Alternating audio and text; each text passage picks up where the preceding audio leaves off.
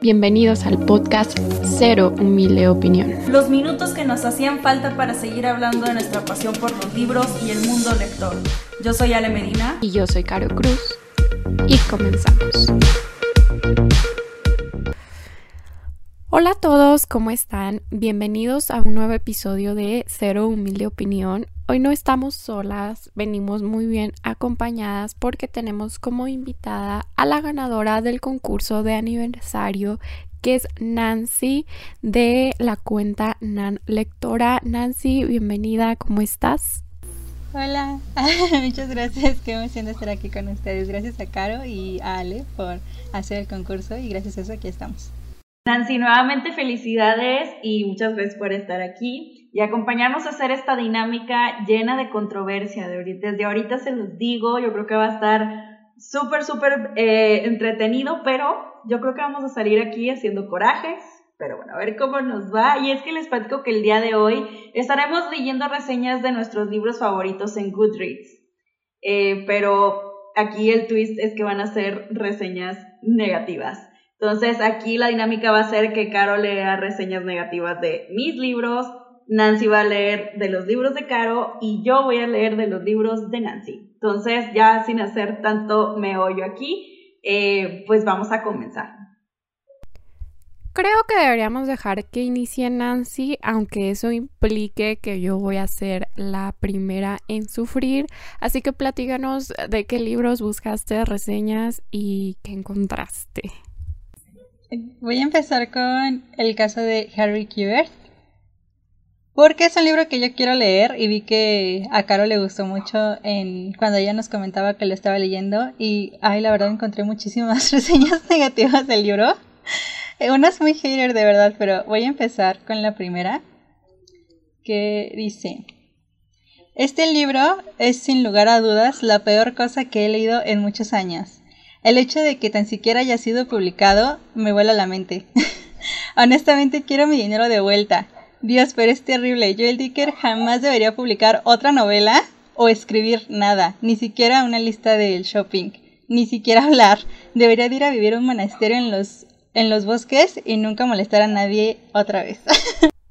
Dude, qué intenso ese final. Todo iba bien hasta que terminó diciendo que básicamente no quiero que exista Joel Dicker. Eh, mm, este es uno de los libros que me gusta por los giros argumentales que tiene, que a mi gusto son inesperados. Eh, cuando lo leí la primera vez, porque lo he leído dos veces, sí me quedé muy satisfecha y en la segunda vez pude ver a lo mejor cosas en las que no se sostiene, pero me siguió gustando de la misma manera. Eh, el último libro de Joel Dicker ha sido muy criticado.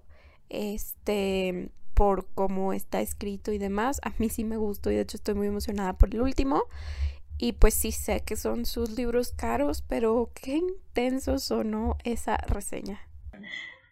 Esa era muy de odio, pero aquí hay otra que tampoco le gustó, pero tiene como un poquito más de argumentos del porqué.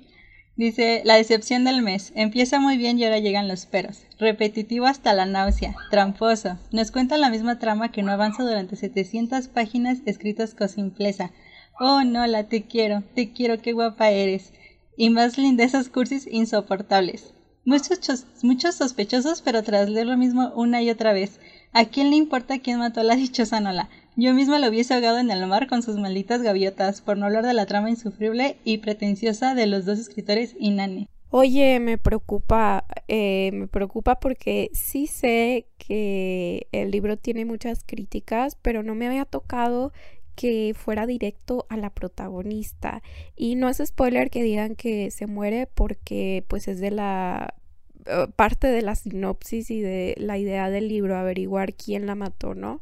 Pero qué miedo que ya digan así que ah, yo la quiero matar y ojalá no sé qué, no sé qué. Este. Y sobre la extensión, pues sí sé que puede resultar tedioso que te repitan el mismo acontecimiento, pero siento que es un recurso del autor en el que según el punto de vista que esté manejando te va soltando pistas, eh, pues según las diferentes personas. Al menos es lo que yo pienso. Esta es la última ya para no hacerte sufrir tanto. Dice, la historia está bien planteada. A lo largo de toda la novela el autor va desenredando la madeja que constituye el misterio principal de una forma que no es excesivamente tramposa. En ese aspecto la historia no está mal. Sin embargo, muchos de los diálogos son para cortarse las venas. Mientras leía la novela, oía las voces de los personajes en mi cabeza y no podía evitar sentir vergüenza ajena. Parecía que estaba frente a un culebrón barato. Los diálogos son cursi y suenan completamente falsos y artificiales. Por otro lado, sobran muchos párrafos sobre el oficio de la escritura y el poder de la palabra escrita. Parecía que el autor estaba dándose un poco de, cera y algunos ánimos mientras escribía. No entiendo qué tipo de novela negra están acostumbrados a leer todos los críticos que tan vivamente han recomendado esta novela, o al menos los que aparecen en la solapa del libro. Ay, no, es que eso de las frases y lo que mencionaba la reseña pasada de que cosas sobre la escritura y todo eso, también es esencia del libro porque la relación que tienen los protagonistas pues es de alumno maestro y van las, enseñanzas ah, implícitas. Entonces a mí sí se me hace bien bonito y tengo un buen de frases subrayadas al respecto. Puede que sí sobre un poco pero pues no sé le da otra otro enfoque a la historia y me da mucha pena que digan así como, ay, que el autor, que ya no escriba, que no sé qué, porque pues, ¿qué creen? Está por sacar un nuevo libro y pues ni modo. y pues nada, es lo que yo tendría que decir. Yo sí lo recomiendo mucho. Sí fue de los primeros que leí del género, pero a pesar de que ya he leído otros, sigo rescatando muchas cosas. O sea, no, no lo demerito. Y bueno, llegó mi turno de hacer sufrir a Ale. Eh, el primer libro del que les voy a estar leyendo las críticas negativas es de La ridícula idea de no volver a verte de Rosa Montero. Entonces, Ale, no sé si nos quieras platicar a ti por qué te gusta esta novela, este libro. Y bueno, eh, para empezar es un ensayo. Bueno, no hay una forma como tan real de poder catalogar este texto, pero yo siempre digo que es un ensayo donde Rosa Montero nos platica en paralelo la vida de Marie Curie al perder a su esposo Pierre Curie en un accidente este, ahí en, eh, con una carreta ahí de caballos eh, al igual que ella nos platica eh, cómo fue perder a su esposo que tuvo cáncer terminal. Eh, un libro lleno de sentimientos, muchas reflexiones sobre la vida, la muerte y los recuerdos. La verdad a mí me encanta por todo lo que me hizo sentir y reflexionar. O sea, en general, aparte, me gusta mucho cómo escribe Rosa Montero. O sea, ella es una de mis escritoras favoritas y este ensayo se me hizo como muy inteligente pero sí como desde el corazón. Entonces, pues sí, por, es por eso que lo disfruté mucho y de hecho ya lo he leído varias veces, entonces veamos, veamos qué tal. Bueno, te voy a leer la primera que casi tienen todas lo mismo o un factor en común que es el uso de hashtags, cosa con la que también yo coincido, pero bueno, eh, eso y esta es de dos estrellas, así que vamos empezando leve. El libro me ha decepcionado bastante. Esperaba otra cosa por lo bien que escribe esta escritora. Escribe esta escritora, así dice. Me han molestado mucho los hashtags. No me ha gustado que me destripe el final de otro libro suyo que tengo en mi estantería y pensaba leer próximamente. Se me han quitado las ganas de leerlo sabiendo el final.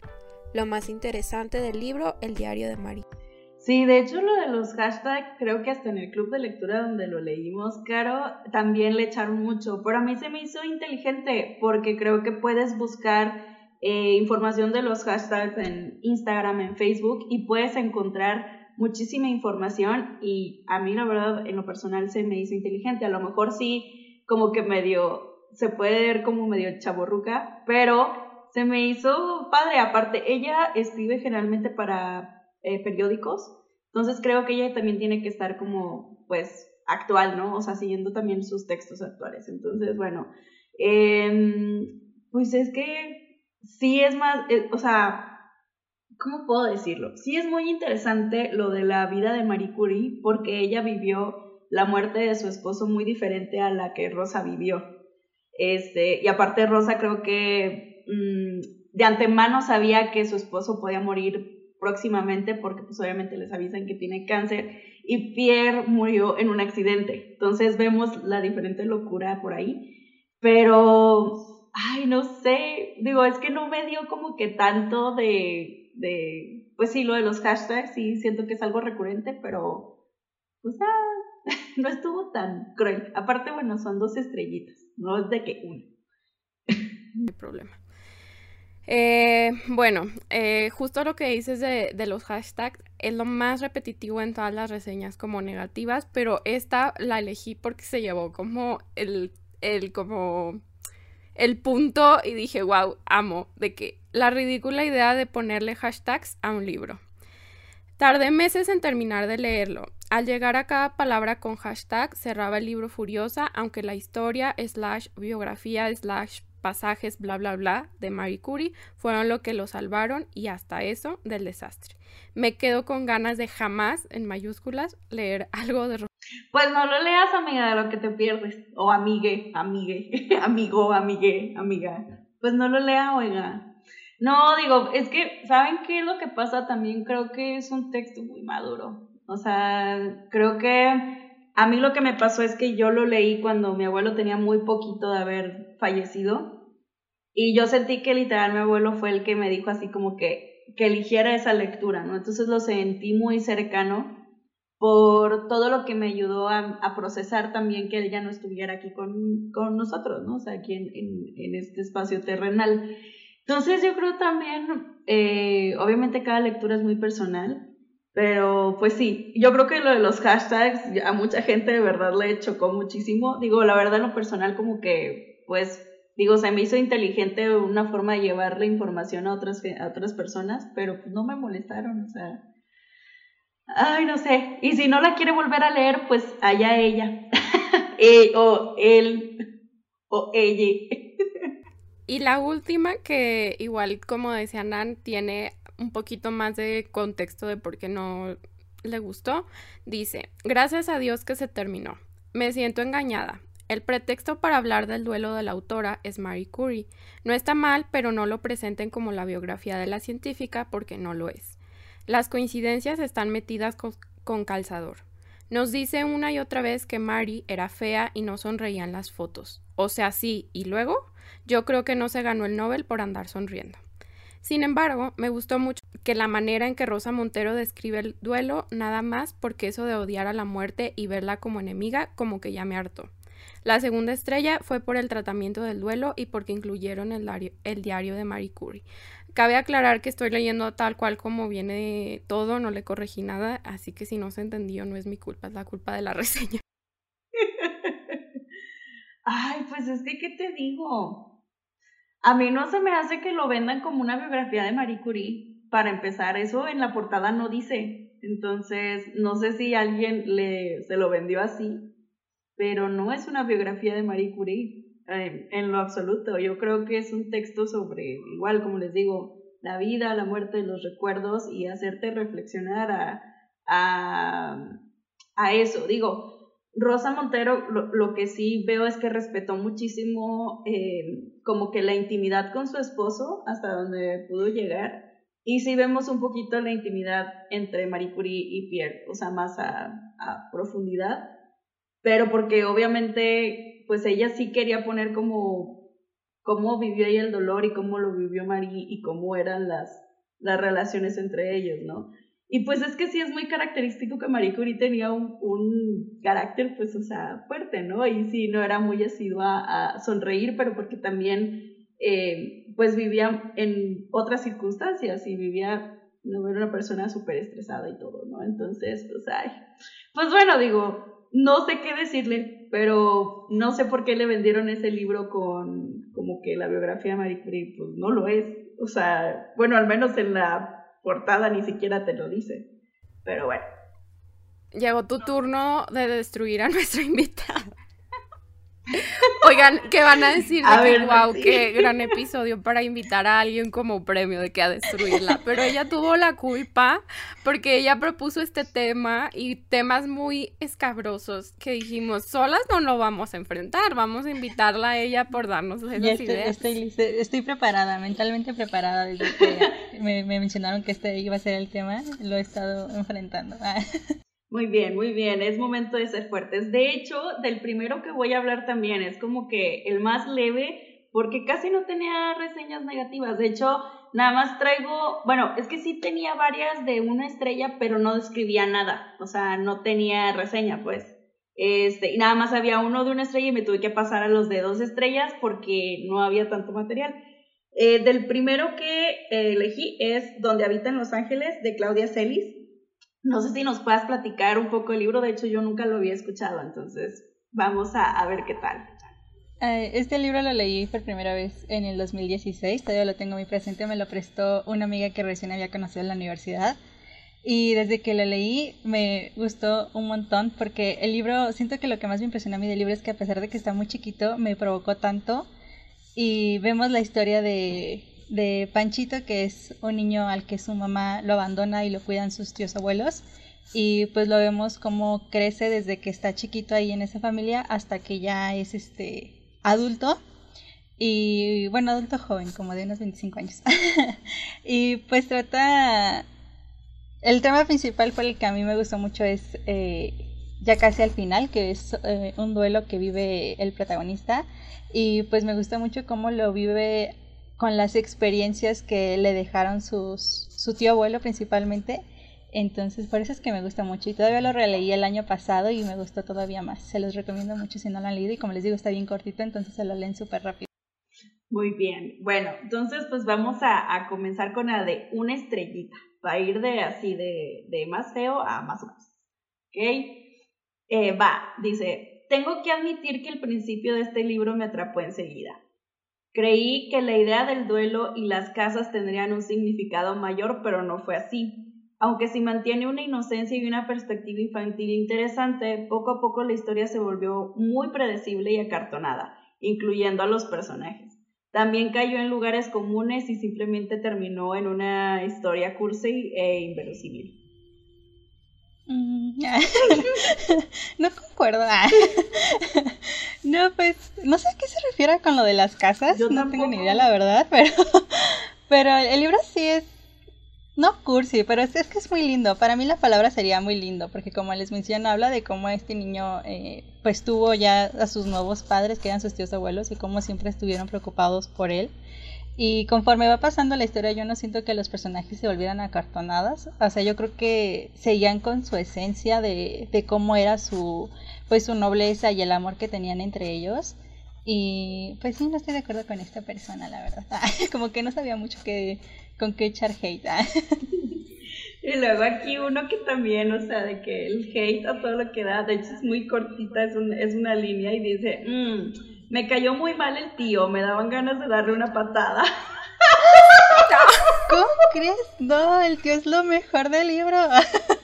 Tal vez puede ser porque tenía una manera medio extraña como de enseñarle las lecciones que él quería, porque sí, a veces era ciertas escenas eran como de, ay, pero porque es así con el pobre muchachito, ¿no? Pero, o sea, realmente sí tenían sentido y de hecho eran algunas graciosas. Entonces tampoco estoy de acuerdo. Next Bueno, y la siguiente que elegí porque no había más de dos estrellitas. Y es que, de hecho, aquí sí, igual como dice Caro, lo voy a leer tal cual como está, pero sí tiene como que no tiene sintaxis, más bien dice. Ahora entiendo el tragiquísimo mágico que tanto criticaba el crack. ¿Quién sabe quién es el crack? Eh, en especial Nacho Padilla. La novela está bien, pero si cae en el lacrimógeno, aunque celebro el humor.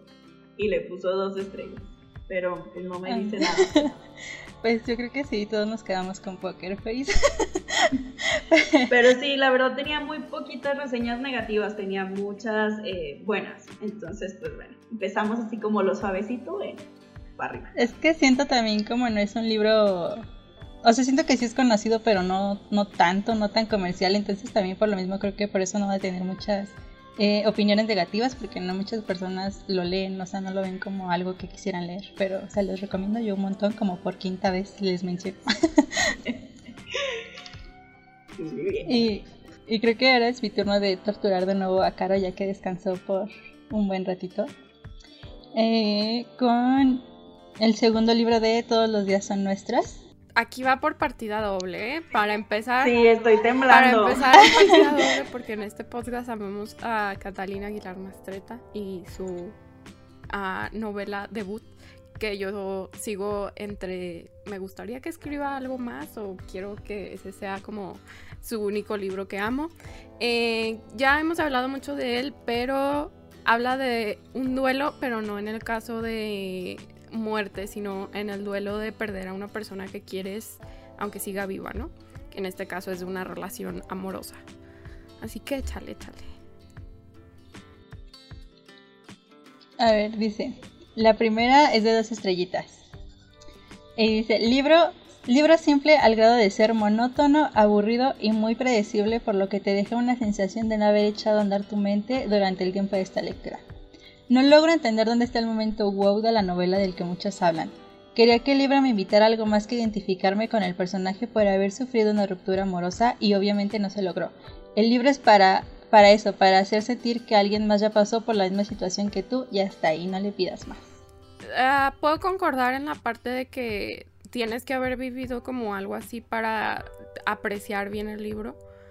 Pero, pues sí tiene muchos momentos en los que da giros y que no sientes que estás perdiendo el tiempo, sobre todo hacia el final. Es como, digamos, un tema extra que pues no les digo para no hacerles spoiler, pero pues no sé, o sea, yo al menos en 200 y algo de páginas que tiene no sentí que perdí mi tiempo. Y aparte yo algo que quiero decir, no es aburrido, yo no sé dónde, bueno, a mí no se me hizo aburrido. aburrido A ver, este es de una estrellita y está un poquito más fuerte, ah, pero no tanto. Dice, tenía grandes expectativas para este libro, pero logró acabar con todas. El personaje principal es increíblemente inmaduro para su edad. ¿De verdad existe gente que se comporta así en la vida real? El exceso de diminutivos para los personajes secundarios me da tic. Ya no se le llama a la gente por su nombre completo Emi, Re, Lore, qué ansia. No puedes sentir más que lástima por el personaje principal, pero lástima tipo penita ajena.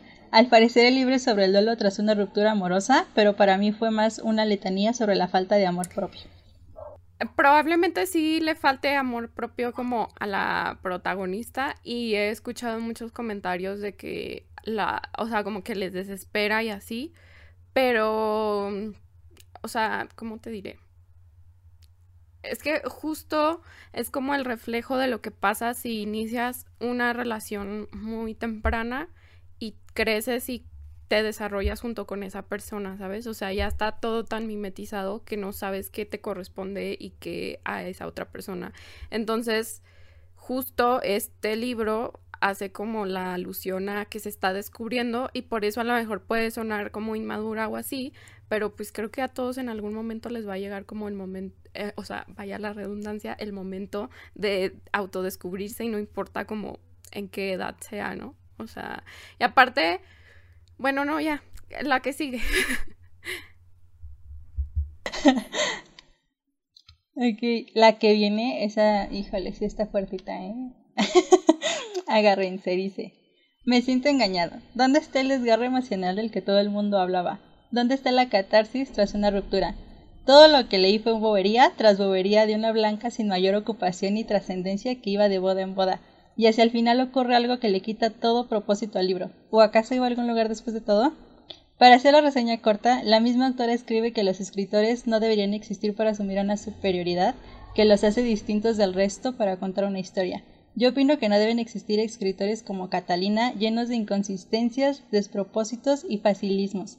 Ya ni hablamos de todas las garrafales faltas ortográficas que pululan por el libro. Se nota que a la autora le gustó su trabajo como para darle una revisión siquiera a las galeradas. Un desperdicio de tiempo, no lo recomiendo en absoluto. Aquí dices eso de las faltas de ortografía, me tocó este darme cuenta hasta que alguien que empezó a leerlo me lo enseñó y así. Pero pues eso pon tú que sí es en primera instancia responsabilidad de la autora, pero pues en segundo de su editorial y de quien la revisa, ¿no? Entonces, pues bueno, eso sí es o sea, eso sí, no importa que sea mi libro o de mis libros favoritos, pero creo que sí está bien en exigir como una calidad mínimo en ese aspecto, ¿no? Y si yo cuando abrí mi edición también tiene como la misma falta de ortografía que me señalaron, ¿no? Y que es como muy básica y que dices, qué miedo, ¿no? Eh, ¿Qué más decía? Es que ya hasta bloqueé como la parte del... Ah, de que no era lo que me prometieron. Es que vuelvo a lo mismo. Eh, a lo mejor y tienes que vivir una situación como muy similar y tener como ese, esa línea a lo mejor de pensamiento para poderte sentir identificado, porque yo antes recomendaba mucho el libro hasta que me di cuenta de que, bueno, o sea, necesitas haber vivido como algo similar, porque si estás hablando de que lo lees después de terminar una relación amorosa de dos meses, pues no va a ser lo mismo que esta dude, que es nuestra protagonista, que estuvo 10 años viviendo con el hombre y que de la nada, sin que se lo espere, terminan separados, ¿no? O sea, no sé. Y de que se la vive, de boda en boda, pues, o sea, fueron como dos bodas, ¿no? Se me hace como muy ridículo que diga eso. Este, y pues sí, o sea, sí, sí alcanzo a ver como todas las partes que, que, que dicen, pero dices tú, no estoy de acuerdo. A ver, es el turno de Ale. El siguiente libro que es... Todo esto te daré. Eh, empezamos medio fuertes porque me di cuenta que este libro, por la extensión, creo que incluye o sea, como que le da a la gente para escribir unas reseñas muy grandes y dije, no, o sea, algo cortito, tampoco vamos aquí a destripar toda la historia, pero antes sale, platícanos a ti porque te gusta. Bueno, voy a empezar así como que de qué se trata y bueno, todo esto te daré es un thriller doméstico que inicia con la muerte de Álvaro, esposo de Manuel, en un accidente de coche en una forma muy sospechosa en un lugar donde Álvaro eh, no tendría por qué estar y sin su argolla matrimonio. De aquí el lector se va haciendo un montón de conjeturas y se van revelando cosas en la trama en cada página que pasa sin que el lector mismo se dé cuenta. A mí me gustó porque me sorprendió mucho. A lo mejor a gente se le puede, parecer aburrido, le puede parecer como que no ofrece nada nuevo. Eh, a mí en lo personal fue un libro que me devoré, fue Premio Planeta 2016 y la verdad yo no soy tan fan de ese premio, pero este libro en específico, wow, o sea, a mí sí me voló la cabeza, me gustó eh, los personajes súper complejos que tenía también al mismo tiempo, sí, sí tenemos por ahí mucho como de muchos temas eh, importantes que no quiero decirles porque siento que va a ser spoiler, pero sí trata la salud mental en la gente. Entonces, este, ahí se los dejo. Sí es un thriller doméstico, entonces sí hay como por ahí problemas familiares fuertes, pero marca así de que grandes ligas a mi punto de vista. Eh, y me sorprendió mucho los giros, este, quiénes eran los malos, quiénes eran los buenos, todo, todo, todo. Y la verdad tiene muchas frases también. De hecho, cuando aparece el título en la historia, no yo, con la lágrima. No, no, no, no. Qué cosa. Pero sí, este, a ver qué tal, a ver cómo nos va, porque sé que sí hay gente que no le gusta y que de hecho no les gusta Dolores Redondo en general, o sea, toda su obra. Bueno, esta opinión es de una estrella y dice, si buscas la palabra sopor en el diccionario, aparece este libro. Dios bendito, qué cosa más mana. Ni la heroína. La, la, trama es en sí puede llegar a ser interesante, pero la autora se dedica a meter más paja que una empacadora a pleno rendimiento. Hay capítulos que son completamente absurdos y se enreda tanto en, conversaciones inútiles que te hacen perder el hilo. Además, intenta meter como sea demasiadas cosas que solo hacen empobrecer aún más la trama, y en mayúsculas. ¿Cómo hostias ha ganado un planeta? Sí, hay gente que se queja mucho de la extensión y de la como paja, pero a mi punto de vista yo eh, puedo como que mm, lo dejo pasar en el sentido que me hizo ver más el futuro del protagonista, en este caso Manuel, al final. No puedo explicar tanto, no puedo ir tan a fondo por los spoilers, pero me gustó y de hecho me gusta de que, bueno, es una novela autoconclusiva, pero no sentí un cabo importante dejado así como a, así a la deriva, ¿no? Eh, de hecho, hay, eh, cierra, o bueno, te explica la historia de varios personajes secundarios que a mí se me hizo también muy interesante. Y es que la verdad yo no batallé con la novela, o sea, yo me la leí de que en tres días, o sea, y no me dio sueño, porque pues sopor es de que así, tener sueño y pues no, no me, al contrario, me quitó el sueño.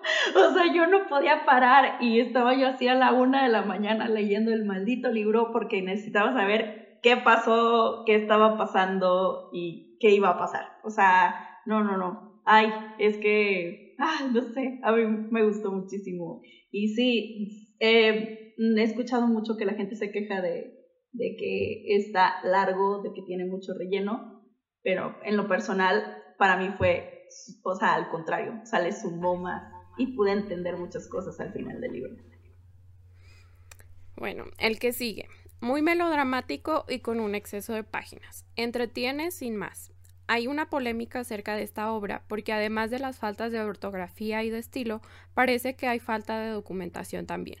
Yo no lo sé porque nunca fui a Galicia, pero quienes viven allí dicen que así es y que se, han quejado por las inexactitudes. Por ejemplo, el río del que se habla sería el Miño y no el Sil, como dice la bueno, yo tampoco conozco Galicia, no puedo yo de que corroborar esa información. Es, y como que no me fijé tanto en esa parte. He leído otros libros de ella que también se sitúan en áreas en específico de España, pero ahí al contrario sí he escuchado de que sí lo dice tal cual como es. Este, igual, igual, la extensión y que tiene mucha paja, pues eso ya lo he escuchado antes. Les digo, no sé cómo explicarles que para mí fue de que lo que le sumó más a la historia. Pero bueno, pues, ¿qué te digo, mujer? Pues a lo mejor leímos un libro diferente, puede ser.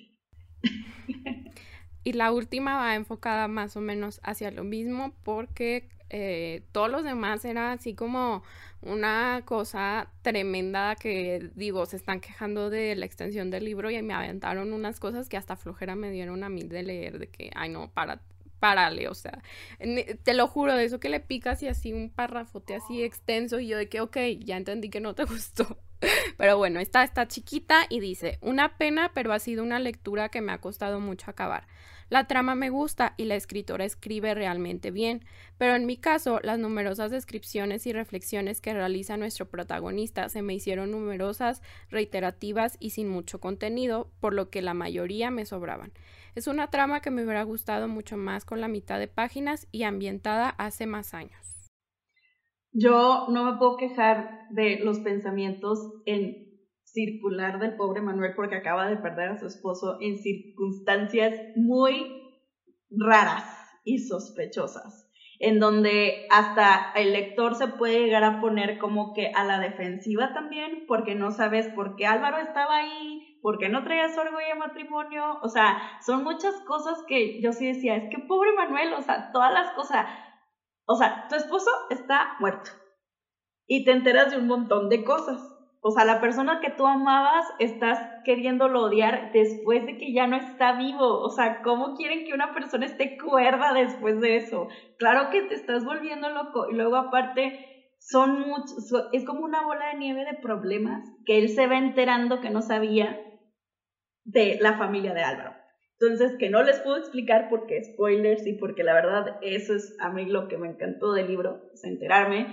Pero pues sí, siento que pobre Manuel, o sea, yo a mí no me pesó eso porque sí lo podía empatizar de que si a mí me pasara eso estaría hecha un desastre, o sea, sería una piltrafa de pensamientos así de horrible, fatal. Entonces, pues no, o sea, obviamente no concuerdo. Muy bien, entonces el siguiente libro que voy a comentar de Nancy es Cumbres Borrascosas. Y la verdad aquí hay muchísimo material, pero había mucho y de muchos idiomas. Entonces, la verdad desgraciadamente las más creativas estaban en inglés. Entonces voy a tener que traducir eh, en parte, pero voy a leer la que me hizo reír muchísimo y es de que concuerdo con Edward Cullen en una cosa. No tengo idea por qué a alguien le gusta este libro. de una estrella. Mira, esto ya es bullying porque hasta Alex está riendo, ¿eh? Perdón, pero no, no, no, no. A mí Cubres Borrascosas me gusta mucho, pero me dio mucha risa de que... No he leído los libros de... Ajá, no entiendo la referencia, pero... La referencia. Caro, Caro, aquí tenemos una más. Pues básicamente, o sea, un día que le dice como que estaba releyendo o por enésima vez consultando cumbres, la cuestiona mucho y de que pues, bueno, pues yo igual ya lo releí. ya lo leí una vez y lo releí eh, por segunda vez ya hace creo que dos años, tres años, ya cuando estaba más mayorcita. Y sí me imaginé que de este libro iban a haber reseñas muy, eh, pues sí, de que no les gustaba el libro, porque yo siento que en la mayoría de las veces cuando se acercan a este libro de Compras Borrascosas van con la idea de que es un libro de romance. Y, y pues no, la verdad es que no se van a encontrar con un clásico de romance. Y la primera vez que yo lo leí, yo también pensaba eso. Y yo seguía leyendo y era como, pues, ¿cuándo llega ese momento de amor eh, bonito y todo, no? Y pues obviamente nunca llegó porque el libro no va por ahí. Eh, a mí me gusta mucho porque siento yo que es una manera de ver cómo los humanos, pues, eh, dependiendo de las condiciones en las que viven, en las que los educan, eh, pues cómo es que termina siendo su persona, o sea, cómo influye después en su personalidad de ser. Y eso se ve mucho en, el libro porque unos, a pesar de vivir en condiciones que fueron malas, eh, pues como que rompen el patrón y otros no, otros continuaron eh, con las mismas cosas que les inculcaron. Entonces por eso fue que a mí me gustó mucho. Y a ver, ¿cuál es la siguiente? la siguiente, hater. De, hecho, hablando de relecturas, otra de que no había contemplado, pero como saqué screenshot de varias, decía de que, bueno, ya leí este libro dos veces y lo bueno es que ya no voy a tener que leerlo otra vez. Pero bueno, a ver, espera, déjame, busco otra, pero, pues es que la verdad sí, yo creo que si un libro no le gustó la primera vez. y sí, no, y si no le gustó la segunda, pues sí, yo tampoco, o sea, persona, yo tampoco me atrevería a leerlo una tercera vez.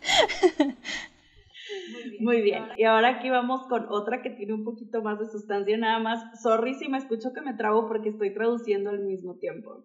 Dice, esta es una de las peores, así con mayúsculas, novelas que he leído eh, fue depresiva, aburrida y en tiempos hasta difícil de leer. No tengo ningún tipo de simpatía para nada con Heathcliff. Eh, la historia de amor eh, no tiene ninguna así como, no tuvo ningún interés para mí. Tuve el desinfortunio de tener que leer dos, así con mayúsculas, dos veces esta novela en la prepa y cada vez que la leí tuve la misma experiencia y, va, y fue así desesperante. Eh, yo creo que sobra decir que odio Cumbres Borrascosas en bold. o sea, está así de que en negritas, este, así de que sobra decir que odio Cumbres Borrascosas. Ay, pues es que yo siento que sí, yo siento que el primer error es acercarse creyendo que es una historia de amor y bueno, en este caso que hasta fue lectura obligada por la escuela, pues peor. Pero yo creo que quitándose esa idea de que es de romance, porque el libro sí tiene frases eh, bonitas de amor que hasta yo tengo marcadas, más de desamor, pero habla más de la venganza de las, de las personas, la malicia y, pues principalmente de la venganza. Entonces yo sí lo recomiendo si, si quieren leer eh, pues literatura gótica, porque es el género del libro, no es, no es romance, es literatura gótica. Y pues no, no estuvieron tan malas, la verdad pensé que iban a venir peores, pero, pero no tanto. Había un montón en italiano, pero eso sí ya no, no sé, amigo, no sé hablar de italiano y ya no, ya no me puse a traducirlas porque esas también estaban bien largas. Este, pero bueno, por última, dice, si tú piensas que eh, la malevolencia es romántica y que las personas eh, pueden destruir tu vida de manera dramática, este es el libro que deberías de leer. Nada más no digas que no te advertí. Es que voy a lo mismo, mientras sea con el enfoque romántico, pues nunca les va a gustar porque no es eh, a donde va el libro. Pero sí me pasó también, a mí se me hizo sorprendente que es el único libro en el que ningún personaje me cayó bien. O sea, de verdad todos los odié. Pero aún así eso también me gustó porque es o sea, una persona de ese tipo no te puede caer bien, entonces como que el libro también cumple su objetivo en que están bien escritos los personajes. Claro, porque eh, te hacen eh, sentirlos, te hacen sentir algo, ¿no? Y eso, sea bueno o sea malo, pues así es. Y yo creo que un libro nunca ha dicho, o sea, nunca se ha dicho que un libro debe de, o sea, de generar así como que empatía en alguien así dado por hecho, ¿no? O sea, hay gente que que pues sí puedes odiar todos los, protagonistas y está bien. O sea, no hay ninguna ley dicha. Pero sí, eso es todo lo que trae. Pero esa la de Edward Cullen se me hizo una joya. ahora Caro. El tercer libro de Caro es el de Eleanor Oliphant. Está perfectamente. Puedo ver hacia dónde van a ir los ataques, porque realmente esta historia no tiene muchos protagonistas. Literal, es Eleanor con muchos problemas de autoestima. Entonces, pues estás leyendo un personaje triste y un personaje que es como muy sarcástico, pero hacia lo oscuro. Entonces, a mí me gustó justo porque llegó por partes en las que no pensé que fuera a llegar y creo que el mensaje final está muy bonito, pero vamos a ver qué nos dicen las opiniones.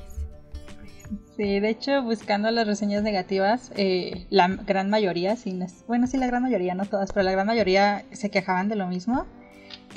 Entonces vamos a empezar con la primera. Eh, esta chica nos dice que la escritura es realmente mundana, con observaciones innecesarias y aburridas que no aportan nada sobre el carácter de Eleanor más que el hecho de que se fije en cosas mundanas y aburridas. Eh, dado el tema esperaba un tema más bien conmovedor y que invitara a la reflexión, pero lo encontré terriblemente aburrido y en realidad no podía esperar a terminarlo. No entendí por qué había necesidad de darle un aire de suspense para llegar finalmente al hecho de que se trata de un trauma. Todo el libro está plagado de pistas bastante obvias sobre lo que ha pasado y el lector básicamente las repasa una y otra vez hasta que por fin se revela lo mismo. No entiendo por qué este libro es tan largo, porque tenemos eventos que no significan nada, porque se nos hace esperar para saber qué pasó en el momento. Así lo escribió así. si no se le entiende yo tampoco. Oye, pero me risa que dice que ya se ve hacia dónde va, pero porque nos hicieron esperar tanto, ¿sabes? Y vuelvo a lo que decía hace rato, tampoco sé, o sea, por ejemplo, del de Harry Keber sí entiendo que digan que está extenso porque sí es un libro extenso, pero de Leonor es un libro como promedio, o sea, no, aparte tiene letra grande. De la escritura, la verdad, no me acuerdo tal cual como si te pueda decir de que, ah, está muy sencilla o lo que sea. Pero probablemente hubiera sido como la intención de hacer ver su vida como muy sencilla y como que realmente tenía como preocupaciones muy en el fondo, pero en su vida diaria no las demostraba. Em, y pues no sé, creo que es todo lo que tengo que decir al respecto de esa. a ver, aquí hay otra. Una mala malísima que le destrozó la vida a una víctima super víctima y un bueno buenísimo que la ayuda a salir adelante. Pero está tan mal contado que la mala no asusta, la víctima no despierta ni pizca de empatía y el bueno no impresiona.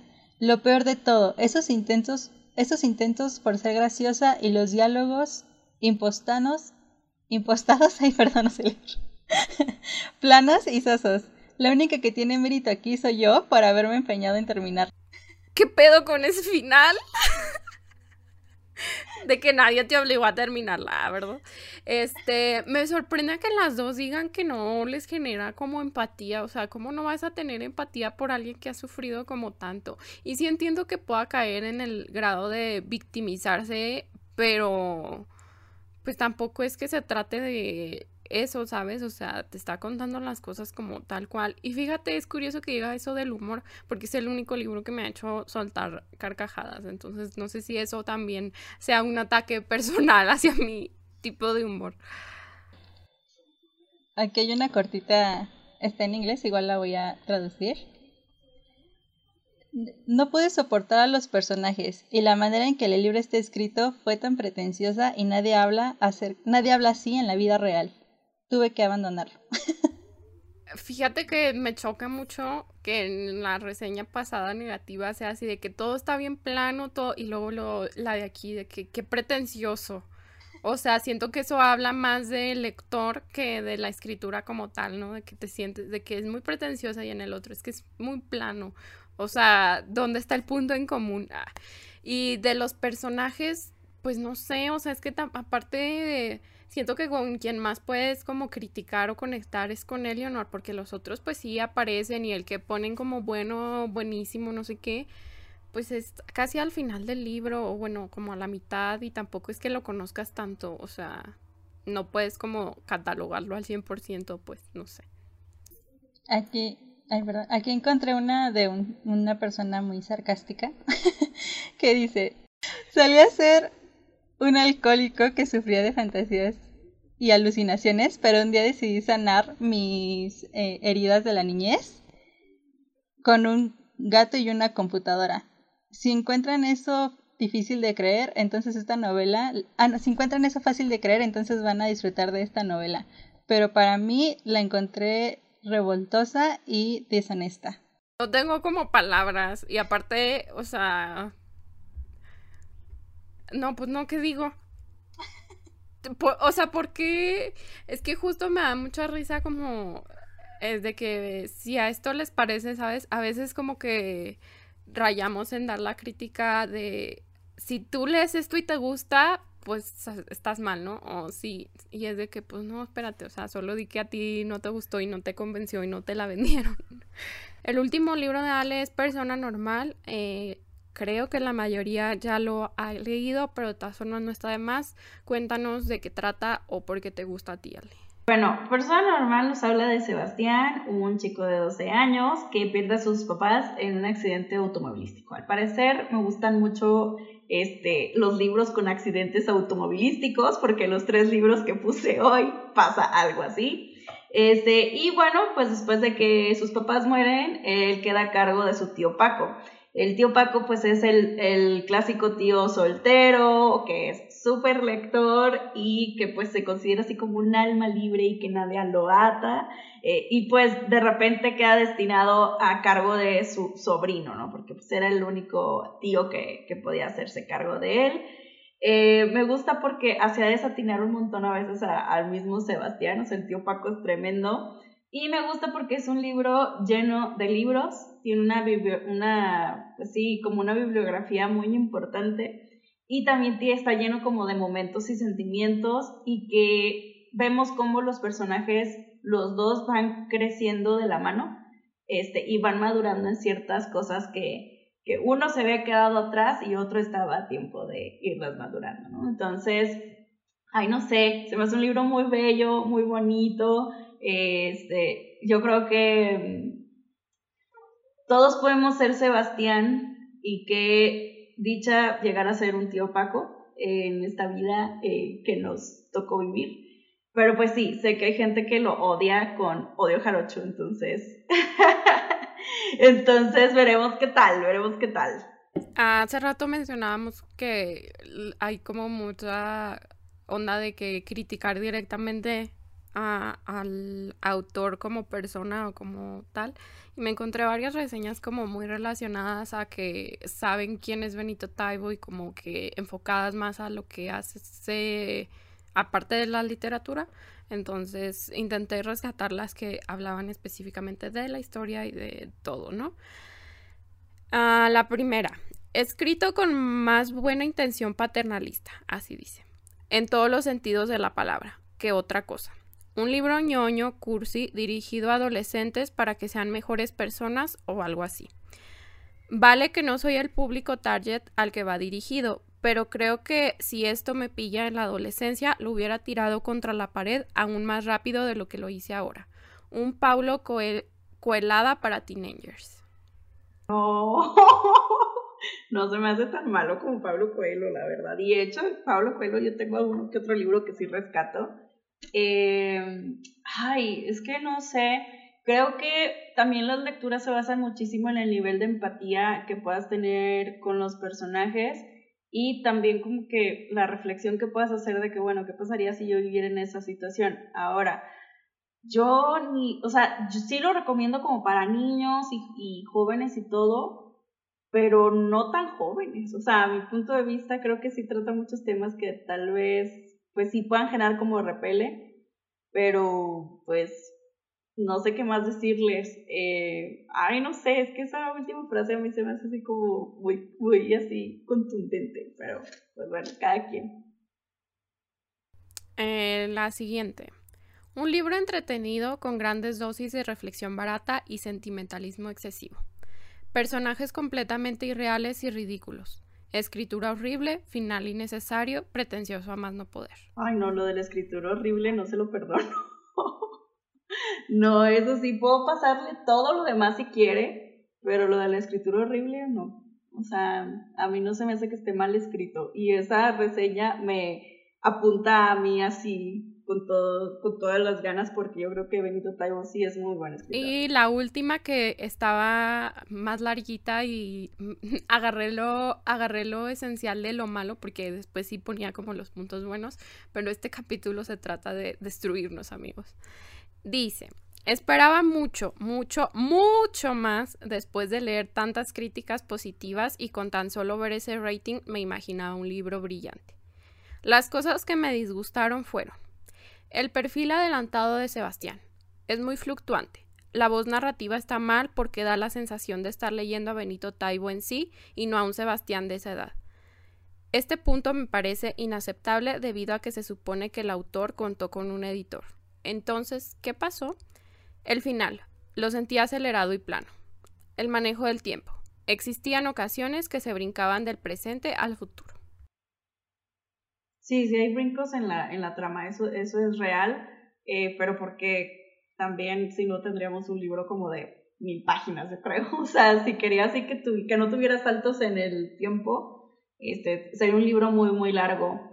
Eh, sí creo que hay gente que sí le afecta muchísimo el hype que tiene alrededor del libro y creo que sí suben unas expectativas así como estrafalariamente altas, em, pero no noto que Sebastián esté como adelantado a su época, eso sí estoy en desacuerdo.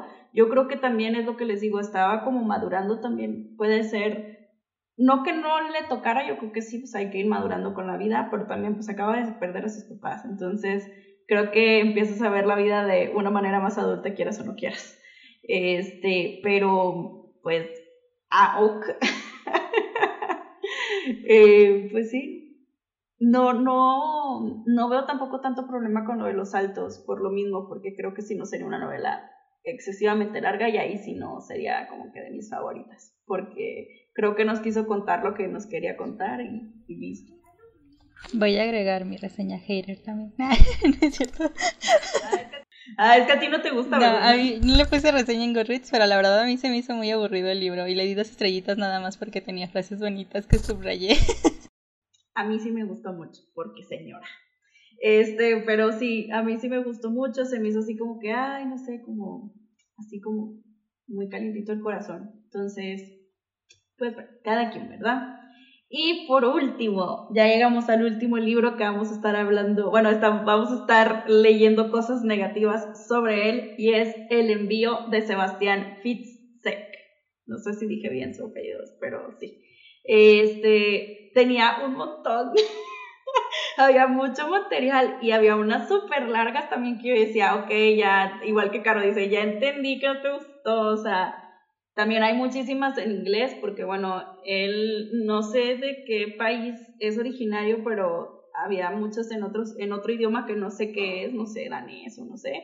Pero bueno, pues voy a estar traduciendo eh, del inglés al español.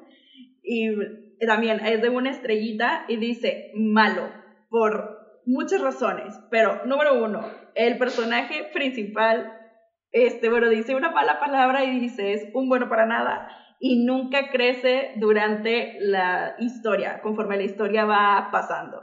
Número dos, ella eh, pone mucho drama y en el plot twist este, se nota que fue escrito por un hombre. Número tres, el final es súper predecible. Número cuatro, la mercadotecnia de hecho es una vil mentira. Número cinco, y último, todos los personajes son despreciables. pues si no le gustó nada, ¿verdad?